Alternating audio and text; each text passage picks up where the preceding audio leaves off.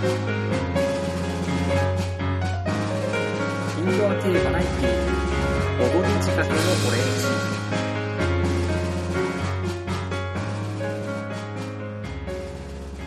この番組はちょっと偏った知識を持つボードゲームショップ店員がボードゲームについて語ったり語らなかったりするややマニアックな番組です。というわけで皆さんこんにちはもしくはこんばんは、かぶらぎ P です。えー今回のボードゲー仕掛けのオレンジは特別会というわけで東京は三鷹にありますテンペーズゲームズさんにお邪魔しています。ということは、えーゲストはもちろんこの方です。はい。皆さん、こんにちは。もしくは、こんばんは。は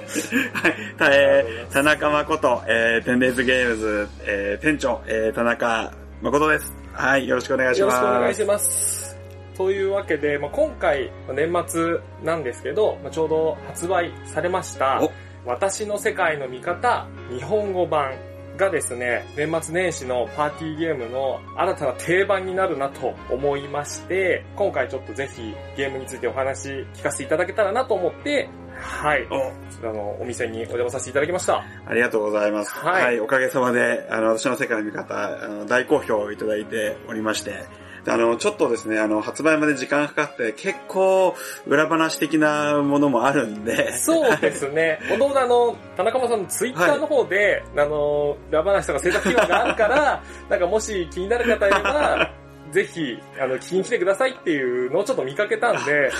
これはぜひと思って、そうだったんですね。はい。まあ私もあの、何の気なしにあの書いたつもりだったんですけど、まあ、あの、やっぱり意外と出るまで時間がかかった分、結構いろいろありまして、まあ、あの、まあ、もちろんメーカーとしては、まあ、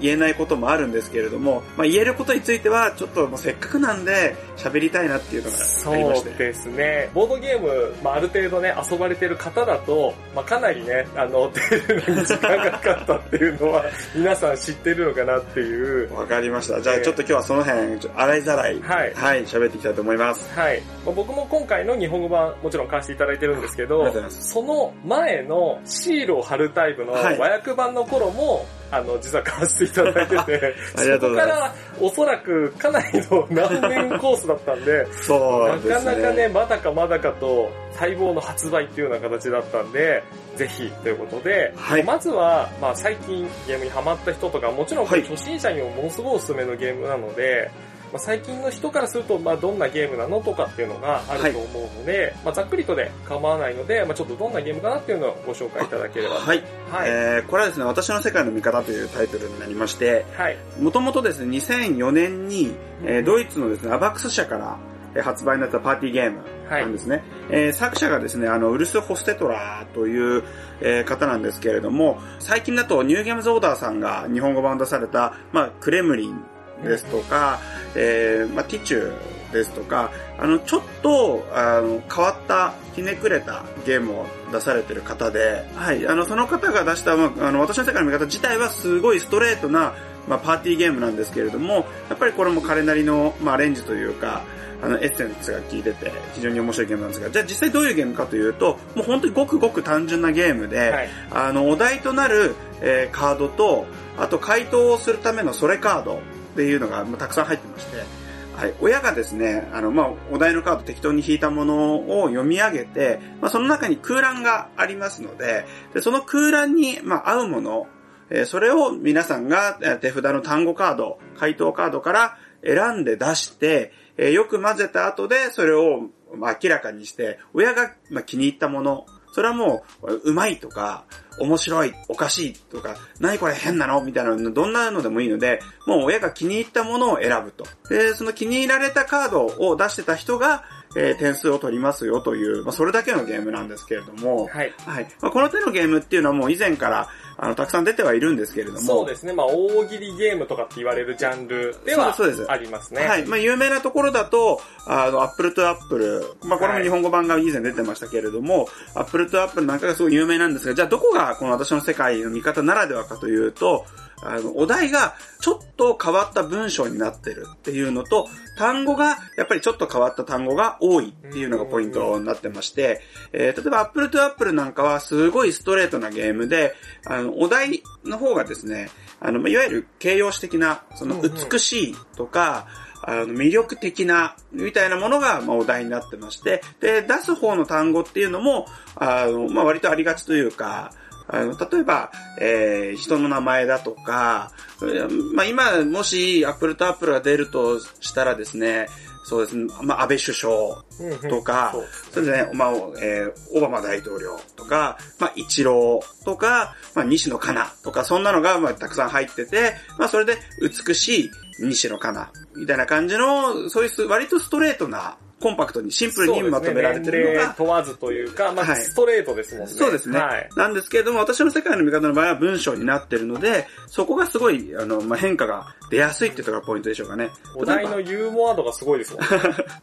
例えば、あの、今適当に引いたんですけれども、まあ、〇〇を崇拝する信仰宗教が急速に信者を拡大している。うんまあ、こんなお題が、まあ、たくさん入っているので、それに、まあ、対して、えー単語カードを出す。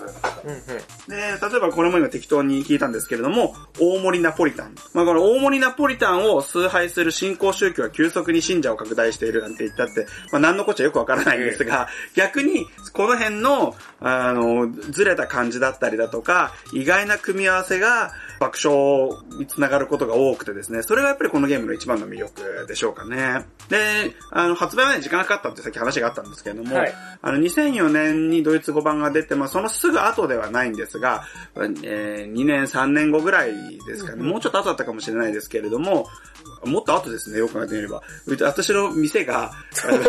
できたのが2009年、そうです。2009あの、店舗が2010年で、はい。通販ショップの社長だったら2009年なんで、あの、その時に販売してたんで、もうだいぶ後ですけれども、あの、最初はですね、テーブルゲームインザワールドという、まあ、ボードゲームの情報サイト、はい。皆さんご存知だと思うんですが、あの、小野さんが、まあ、すごく、まあ、好きで、はい。まあ、日本で紹介してたんですけれども、それを、まあ、私もタパーティーゲームが好きなのを小野さんがよく知ってて、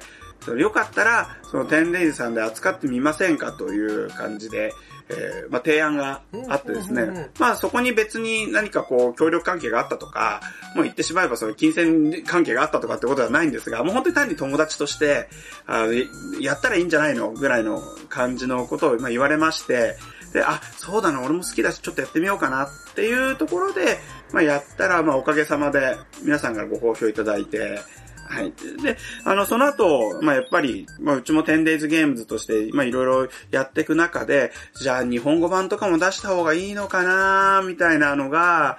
あった時に、あの、やっぱり小野さんにですね、うんうんもう日本語版やりましょうよと。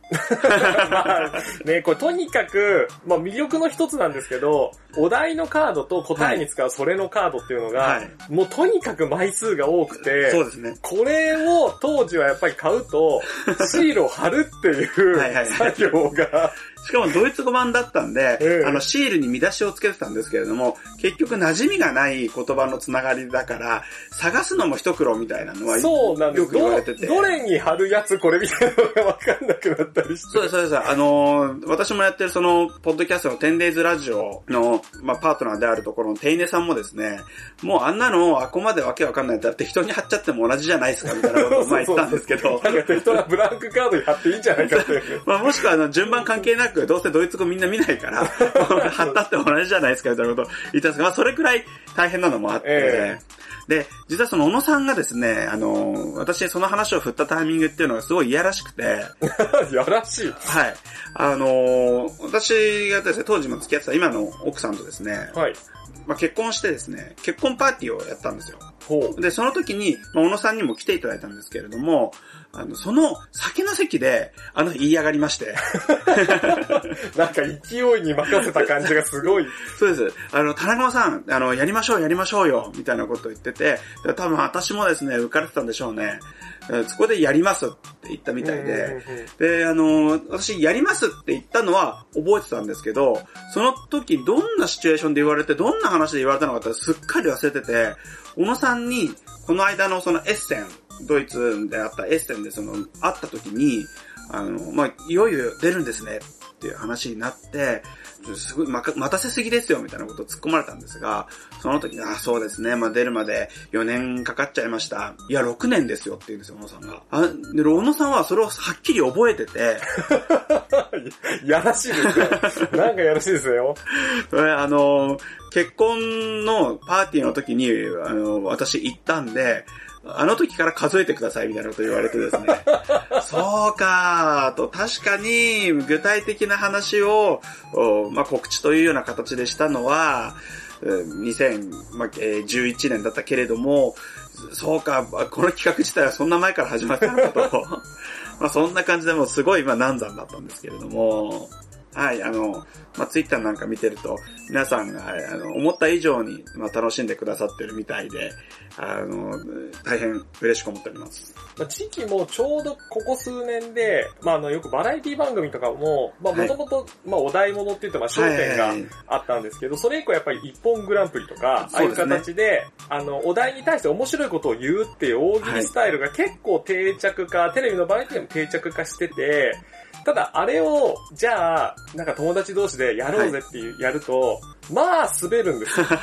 わかります。あのー、よく言われるんですよね。その、この、こういったその直接的な大喜利ゲームじゃなくても、ええ、やっぱりこっちで、その、まあ、絵を描くとか、考えて発言するとか、イメージを伝えるみたいなゲームだと、どうしてもやっぱりそれが、あの、苦手かどうかみたいなところが、ゲームを楽しめるかどうかに関係してきてしまうんで、そこがちょっと苦手意識のある方だとかだと、あの、まあ、楽しめないっていうケースがあるんですが、はい、あの、私の世界の見方の場合は、もう本当にカードを出すだけ。そうなんですよね。お題自体、また回答、問題、両方とも、すごくユーモアに富んだ文章のおかげで、はい、そういうのが、まあ苦手な人でも、手札から選ぶだけなんで、自力で大喜利をやるよりかは、ある程度確定された面白さがあって。そうですね、そうですね。で、説明書にも書いてあるんですけど、まああの、これ、まあホステットラ自身が、あの、多分説明書一番最初書かれてると思うんですが、あの、全く使えないって思ってるカードでも、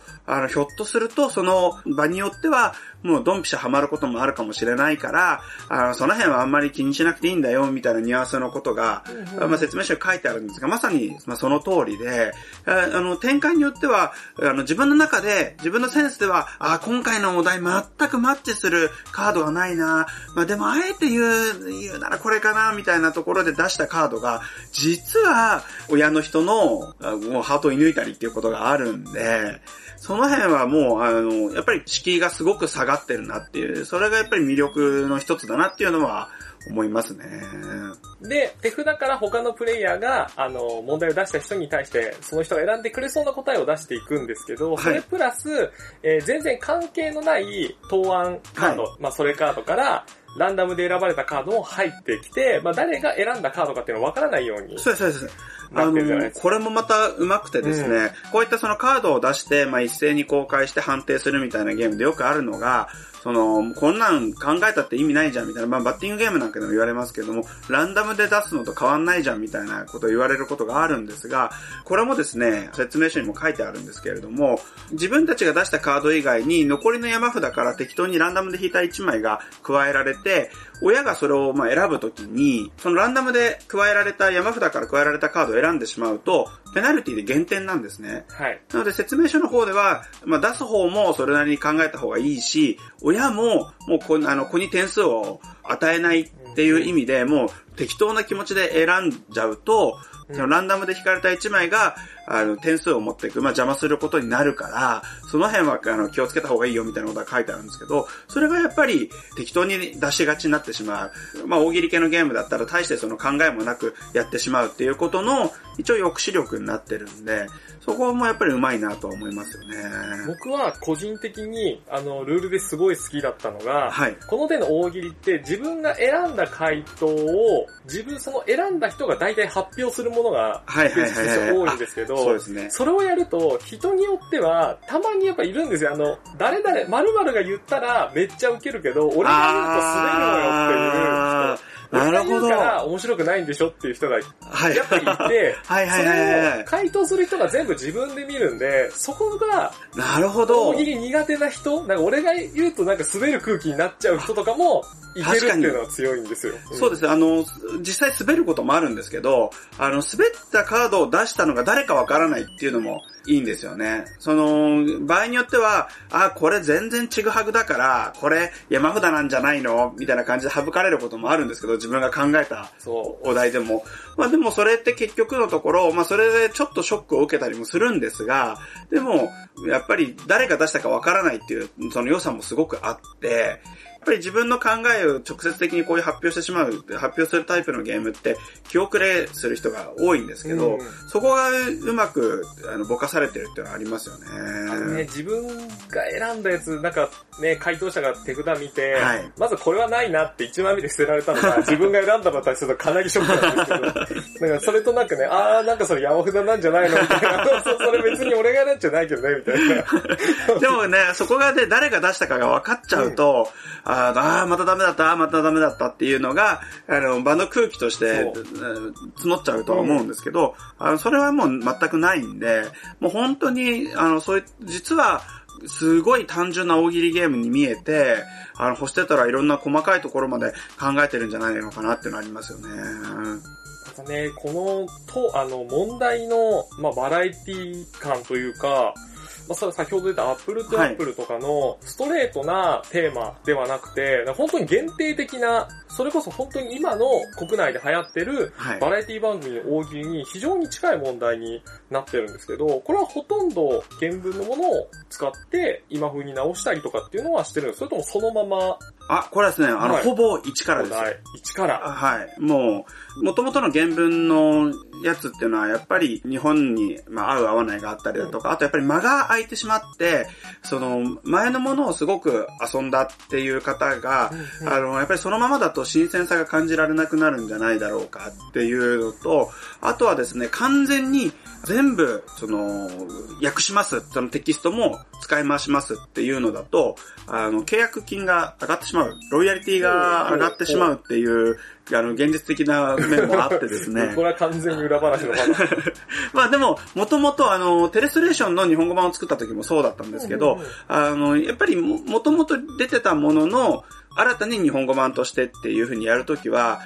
ね、前のゲームをたくさん遊んでる人の方が、やっぱり待ちかねてる人が多いと思うんですよ。やっぱりそうですね。ファンであるっていうことが多いんで、あのそういった人にこそまた楽しんでもらいたいなっていうのがあって、そのできるだけあの差し替えるっていうのを、まあ私の中ではテーマにしてるんですよ、裏テーマに。なので今回も私が元の版で特にお気に入りだった一つ二つぐらいを除いては、基本的には新お題っていう形で準備しました。そうですよね。やっぱりどうしても限定的な問題が多いんで、やっぱり時間が経つと、そうですね。うんってなったり、またあの、海外の上空の成分が強いと、はいはいはいはいそのままだと日本だと、うんってこう、そうです、そうです。あって起きますよね。気の利いた文章であっても、日本語に訳したときに、やあの、やっぱりね、主語、述語のその順番をどうするかとか、その、まあ、体言止めにするのかとか、あとはやっぱり日本の、まあ、ユーモアのベースとなる部分みたいなところがあると思うんですよ。えーそういったところを、やっぱり踏まえて作った方がいいのかなっていうのは、ありましたよね。じゃあ、お題もそうですし、あの、回答の一言書かれたカードの方も、はいまあ、ほとんどオリジナルが。そうです。これも、ほとんどオリジナルですね。まあ、結構ね、あの、日本語版って書いてあるんで、まあ、はいあの、あんまりね、カードの内容お楽しみなんであれですけど、こう、これ本当に、げ原版にこの単語はないよね、みたいなやっぱりあるじゃないですか。はいはいはい。かなり限定的で、日本だと受けるみたいなはい。単語が結構あったんで、これもですね、あんまり言うと、なんか、私、実は、あの、裏話をしたいという気持ちの一方で、それをしたくない面もあって、っていうのも、このゲームって、そんなに作り込んだ感を出すと逆に良くない気がして、あの、軽く作りました。その、お題にしても単語にしても、思いつきを書き連ねましたぐらいのスタンスで私としては、本当は痛いんですよ。あの、やっぱりそこで結構作り込んだんですよってなると、まあ遊ばれた方がこう、真面目に向き合いすぎるんじゃないかっていう。そう懸念があってそうなのは付き合うかな、どうなんだろう。なんかそこに、ああ、田中さんこんな風に考えて作ったんだ。なるほど、これはこういう風にして生まれたたんだみたいなのが予備知識として入っちゃうと、あの、自然な形で楽しんでもらえないんじゃないかなっていうのがあって、あの、もうこんなのもう適当に、あの、ノート書き殴って作ったんですよぐらいのスタンスで、痛くはあるんですが、今回せっかくの機会なんで、まあいろいろ話をするとですね、単語にしてもお題にしても結構、まあ、温めたり、いじくったりしまして、例えば単語なんかだと、全員が遊ぶときにその各プレイヤーに12枚ずつ、まあ、配られるわけなんですけれども、ええ、例えば食べ物の単語とか、その、まあ、ちょっとした日用品みたいな単語とか、うんうん、その明らかに、もうその単語自体がユーモアを持ってるものとかっていうのが、あの、ある程度均一に配られた方がいいんじゃないかなっていうのがあって、その、まあ、割合ですとかっていうところにも、こだわったりだとか。ちゃんと配合のね、そうです、独自 のプレントじゃない。で、これも、あの、お題の方もです、お題の方とのバランスの兼ね合いもあって、これ一応一通りも全部声にも出してやったんですけれども、あの、長いワードが入ると、途端にしっくり来なくなるお題とか、切れ味のいいお題、もしくは、そのやっぱりいろいろこねくり回してて、そのフレーズ自体が、文章自体が、そのおかしみを持ってるお題で、やっぱりそういうのにに合う単語っていうのは、その、まあ、長さなんかもあるんですけれども、その辺のバランスみたいなのも、実はすごく考えて、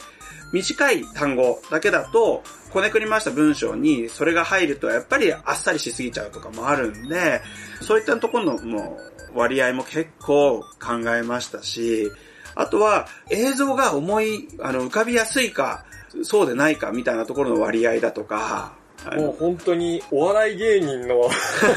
ドキュメンタリーでよくそのね、台本とかすごい練って、はい、実はふざけてるようで計算し尽くされてるんですよって言って、ちょっと芸人さんがそこまで見せちゃうと、見方変わっちゃうから嫌だなっていうのと同じ状態に今なってますよね。なので、あの、例えばカードの中に近海マグロっていうのがあるんですけれども、まあ、これも、その、マグロだけと、その近海マグロってだいぶやっぱりニュアンスが違うじゃないですか。あの、そういったところを一応両方、まあ、試したりして、で、長さも何文字ぐらいがその、しっくりくるのかなっていうのとかも結構細かいところを考えて作りましたね。えっ、ー、と、基本的なゲームのルール自体は、もうそのまま日本のアレンジはほとんどないけど、単語のとか、えー、問題カードか。はい。に関してアレンジをしてるっていうような形ですかね。そうです、そうです、そうです、そうです。あの、ルールはですね、元の私の世界の見方と、私の世界の見方、新世界っていう、まあ、拡張があるんですが、はい、あの、それの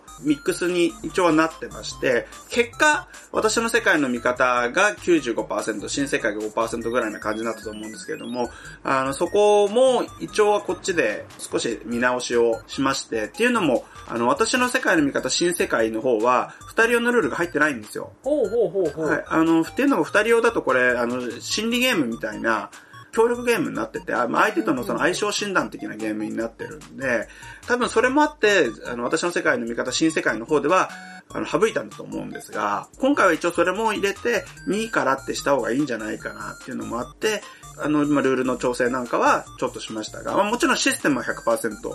あの、元のままではあるんですけれども、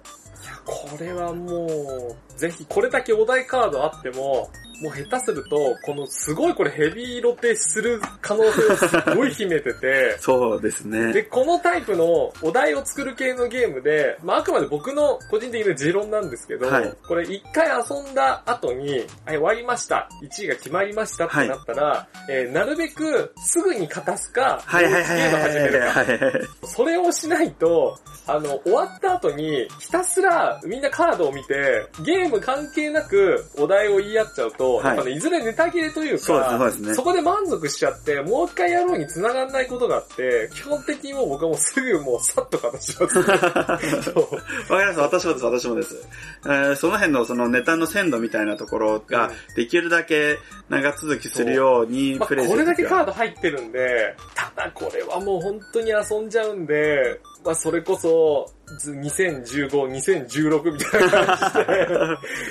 じで、年度を変えてでもやっぱね、追加は多分欲しいっていう人がね、そね。のうち絶対出てくると僕は思ってるんですよね。今回ですね、そのさっきの単語の話、まあ拡張の話にもつながるんですけれども、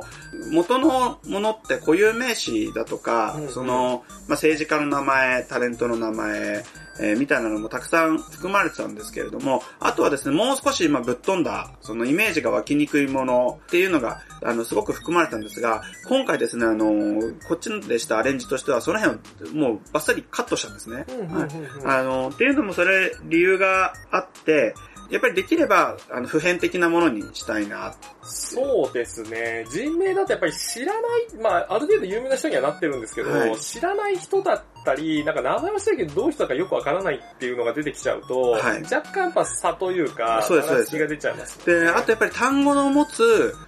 それ自体が持つパワーっていうところがすごく大きくなってしまうんで、数年後でも通じる言葉と、なんか今だから見れば流行語みたいなのになっちゃうと、そうです、そうです。ね、なんか後々出てきてもねっていう、あとはその、悪が強くなっちゃうと、例えば前で日本語版出す前の、そのドイツ語版の和訳シールなんかだと、ガチャピンとかが結構強いみたいな話とかあったんですけど、あのやっぱりその単語自体が、そのお題関係なく強い弱いみたいなところがどうしても出てきてしまうんで、そこはできるだけ、まあフラットにしようかなっていうので、まあカットしたんですね。まあ固有名詞を入れるかどうかは別としてですね、でももう少しその悪の強いものは割合としては、あの多くても良かったかなっていうのはあるんで、そこを、そういうのの割合がちょっと多い拡張セットなんかを出しても面白いのかなっていう気がしますよで、ね。これお題に関しては確かあの、応募というか、はい。それもありましたよね、事そう。です、そうです。多分全体で言うと、まあ、4分の1ぐらいは、あの、応募していただいた、そのアイ、お題アイデアコンテストうんに応募していただいた中から採用してますかね。で、このお題の方もですね、まあ、単語にもちょっと関係あるんですけれども、で、どんどんどんどん私としてはさっき言ったその、言葉のジャンルの割合だとか、うんその言い回し、そのフレーズのを声に出してみたりとかをやってって、どんどんどんどん作り込んでいったんですけれども、それって結構諸刃の剣だなと思って、っていうのも、これやっぱり単語、言葉の文章ってお題作成者の視点がすごく入ってしまうんで、例えば私が作り込むのは作り込むほど、これがその田中間色に染まっちゃうんじゃないかっていう懸念がどうしてもあってですね。で、一応その企画会議的なところで、あの仲間内で何度かその単語の精査だとか、あのお題の出し合ったり、まあ、単語出し合ったりみたいなことはしたんですけれども、どうしてもその後に作り込んでいくとですね、私がまあ選んだりしていくと、やっぱりその時の自然な感じっていうのが損なわれるんじゃないかなっていうのがあって、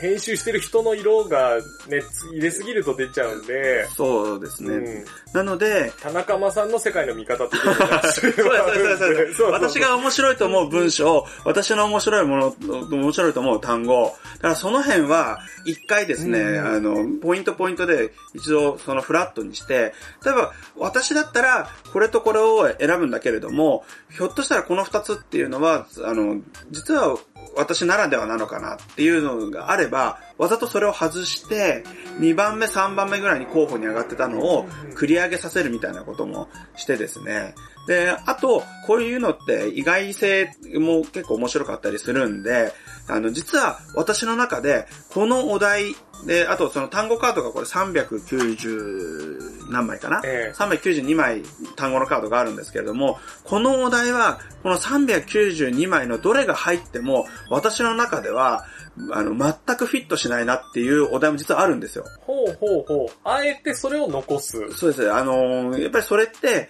その場の空気、雰囲気だとか、その人の、まあ私の世界の見方っていうぐらいですから、ええ。そのある人の見方が加わった時に、すごい爆発力があるかもしれないっていうのがあるんで、で、それを完全に私が、これは、このお題はもうこの単語、この単語、この単語がもう100%ドンピシャで、これ絶対どこへ出しても大爆笑だっていうのって、単に私が面白いと思ってることを言ってるだけになっちゃうんで、それはやっぱりもうゲームではなくなってしまうんうで、んうんそういったところは、あの、最後の最後で、ちょっと、こう、入れ替えて、あの、温度感を変えたみたいなのはありますよね。おなんか、お本当にお笑いのドキュメンタリーみたいな感じになってますけど、結構ね、ツイッターなんかでも好評みたいで、結構人によっては、割と年齢の低いお子さんと遊ぶので、ちょっと単語とか問題をチョイスして、独自にやられてる方もいらっしゃったみたいで、そうなんですよ。一つ、あの、すごく、これはやっとくべきだったなと思ったのが、まあ、振り仮名ですよね。はいはい。まあ、その単語を優しくしてしまうと、あの、どんどんどんどんプルとアップルに近づいていってしまうんそうでで、すねまあ、。そこは、あの、変えないとしても、せめて読めないっていうのは避けるべきだったかなとは、ちょっと思いましたよね。そうですね。まあでも、現状、特にね、これ大人が、今もうキャッキャッキャウフして遊んでるんで、そうですね。ね、キッズの世界の見方が。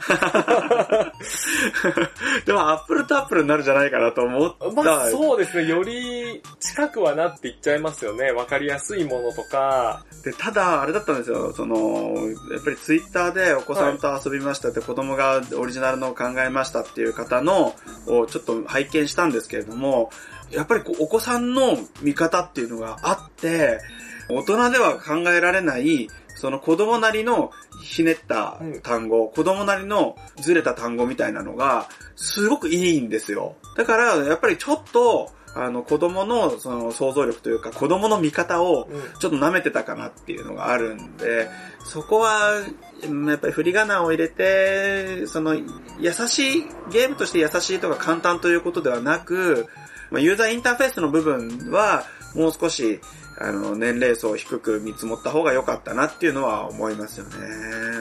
まあかなり小学校低学年とかぐらいになるとちょっとその難しいかなっていうのあるかもしれないんですけど、それにしてもやっぱり大喜利系でかなり年齢の抑えてる幅が広いっていうのはいはいはいもすごく好きで、まあのまさに世界のね広いっていうのはあれですね、あの、同じ卓にはい。どれだけの年齢層の幅がついて遊べるかっていう、ちょっと別のゲームでずれちゃうんですけど、ディクシットはい。なんですけど、まあ僕も好きで結構遊ぶんですけど、ディクシットで一個だけ僕が結構困っちゃったのが、まあ自分の大人の世代とちっちゃい子供ですね、小学校低学年の子とかが入ってディクシットをやると、結構ですね、子供が自由なお題をつけるんですけど、はいはいはいはい。割とあの、空気を読むとかを知らないあの、稀にですね、〇〇先生とかいうのが大タイトルで付けられて、そのは知らんぞみたいな、あの、うちはネタ感とかを出されちゃって、はいはいはいはいはい。どうしようっていうのは結構あって、それがね、これもないですからね。うんもう単語を選ぶだけなんで。そうなんですよね。リクシットは自分で言葉を完全に作ってお題を発表しなきゃいけないので、はい。その辺でちょっとやっぱ同じ年齢グループで遊ぶのがいいのかなっていうのがちょっとあって、このね、単語から選ぶすごくいい。あと手札も僕はこの枚数の多さがすごい好きです。そうですね。やっぱりね、少ないとどうしても、まあ、苦しくもなりますけれども、12枚っていうのが、結構、その時に自分にとってドンピシャみたいなのが、必ず1枚か2枚かは含まれてる枚数ですよね。そう、多分少ないと、あ、どれを入れてもダメだっていう時結構来ちゃって、実はいろんなところ考えられてるゲームですよね。ですよね。あの得点を獲得すると、得点したカードが手札の枚数と重複するというか、あそうですの、カウントされるんで正解しまくればしまくるほど手札は減るっていうのが、それはそういったところがこうただの大喜利じゃないぞっていう要素がもう結構入っていて、で、説明書の方にも後半そのヒントというか、はい。まあ遊び方として、こういう風に遊ぶというとか、まあ相手が何を選んでくれるか考えてみようねとか、そういった部分のフォローも結構しっかりされてて、そうですね。これはだから、やっぱり、私の世界の見方が面白いのは当然、まあ、受けた理由としてあると思うんですけど、あの、その遊びやすさとか、そのシステムの、まあ、細かいところまで非常に気が利いたタイトルっていうのはありますよね。ちょうどね、時期も、こう年末という、はいまあ、忘年会だったり、クリスマス会だったりで集まって、そのまま冬休み、また年始と、まあ、いろんな人が集まる機会がものすごく増える時期に、このフェイニードも多分9人とか結構最大で いけるんで、そうですね。またベストなタイミングで出たなと思って。よかったです。ほっとしました、私も。もう感動してました。もうこのタイミングかっていう。私あの、最後の方、結構ノイローゼみたいになってたんで、もう常にそのお題のカードと、あの、単語のカードを、一覧、打ち出した一覧を、もう常に持ち歩いて、その、ご飯を食べる時も、まあ、電車で移動する時なんかも、ずーっとそれを精査するに時間をかけてたんで、ドイツとかの入国審査の時まで、私はあの、このネタをずっと考えてたんで、うわまあここだけの話、まあ、ここだけの話って言って、その、ポッドキャスト言うのもおかしな話なんですが、ここだけの話、実はですね、私、これを楽しみにくい人間になってしまってて、っていうのも、このゲームってあの、まあ、今回の中でもところどころ出しましたけど、そのミスマッチの妙みたいなのもあってそのずれた感じの単語がうん、すごい意外な、その、に受けちゃうみたいなことがあるんですけど、私はですね、もう、お題のカードも単語のカードも全部見すぎてしまってて、どれも意外性がないんですよ。あー、まあ、それは作ってしまった人の、まあそれはしょうがないのかなっていう。うん。でも逆に、あの、皆さんが喜んでくださってることに対するその喜びみたいなのは、まあ、他の、あの、これにやっぱり関わってくださったスタッフの方も何人かいらっしゃるんですけど、まあ私が一番それは嬉しいというか、喜べてると思うんで、あの、そこがあって、まあ、トントンかなっていう気はしますけれども、まあ、ただ、私も私の世界の見方のゲーム自体がすごい好きで、今回これを出すことになったんで、私もちょっっと楽しみたかったなってありますよね。じゃあ次からですね、ニューゲームゾーダさんとか、メビウスさんとか回しましょう。次は、あの、ニューゲームゾーダさんでお題とかが出たりってなれば、はいはいはいはいはい。意外な組み合わせを楽しめるかもしれない。そうですねいろんな人がバージョンが出れば実は楽しめるんじゃないか。確かにそうですね。まあでもやっぱりちょっと気合い入れて作りすぎました。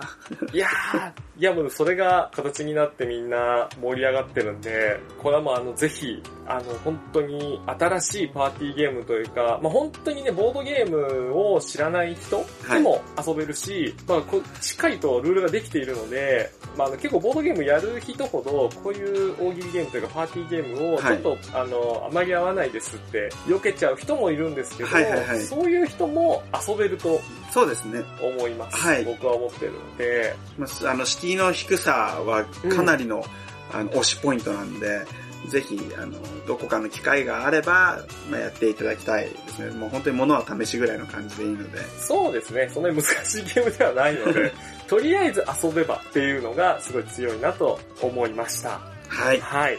ということで、えー、私の世界の見方の、についてお話ししていただいたんですが、この番組はですね、あの、実はインドア系バラエティと言ってまして、あの、あくまでですね、はいあの、ボードゲームがメインだけど、ボードゲームについて話さない時もあるよみたいなはいはいはいはいはい。ことがありまして、まあ、もともと、はい。というわけで、えー今回はここまでで一旦区切らせていただきます。えっとですね、まだまだお話いっぱいあったんですけど、ちょっと今回僕も喋っていて非常に楽しくてですね、まあかなり長いことをお話しさせていただいたので、一旦こちらで区切りとさせていただきます。はい。というわけでエンディングです。ボドゲ仕掛けのオレンジはシーサーブログを使っています。iTunes からも聞けます。自動更新が非常に便利です。Twitter は、アットマーク、BODOGEORE、えー、全部小文字でボドゲオレですね。更新情報などはこちらでつぶやくので、ぜひフォローしてみてください。ご意見、ご感想は、Twitter のハッシュタグ、えー、ボドオレ、カタカナ4文字です。こちらを使っていただけると僕らが見つけやすいので大変助かります。Gmail のアドレスはすべて小文字で bodogore.gmail.com です。というわけでね、前半、私の世界の見方について、インタビューさせていただきました。本当に田中間さんありがとうございます。えーそして次回、えー後編に関しては、僕と田中間さんが映画を1本ずつ紹介させていただいて、その後は、えー、10days ゲームさんの2015年、そして、えー来年2016年についてお話しさせていただきましたので、お楽しみにということで、え以上今回のボドーレことボドギチがけのオレンジ第6回特別会の前半はこちらで終了です。はい。前半ボドゲで後半映画っていうところがちょっと某ホラボトさんみたいになってしまいましたが、ぜひ後編の方もお聴きください。というわけで引き続き後編をお楽しみください。それでは、さようなら。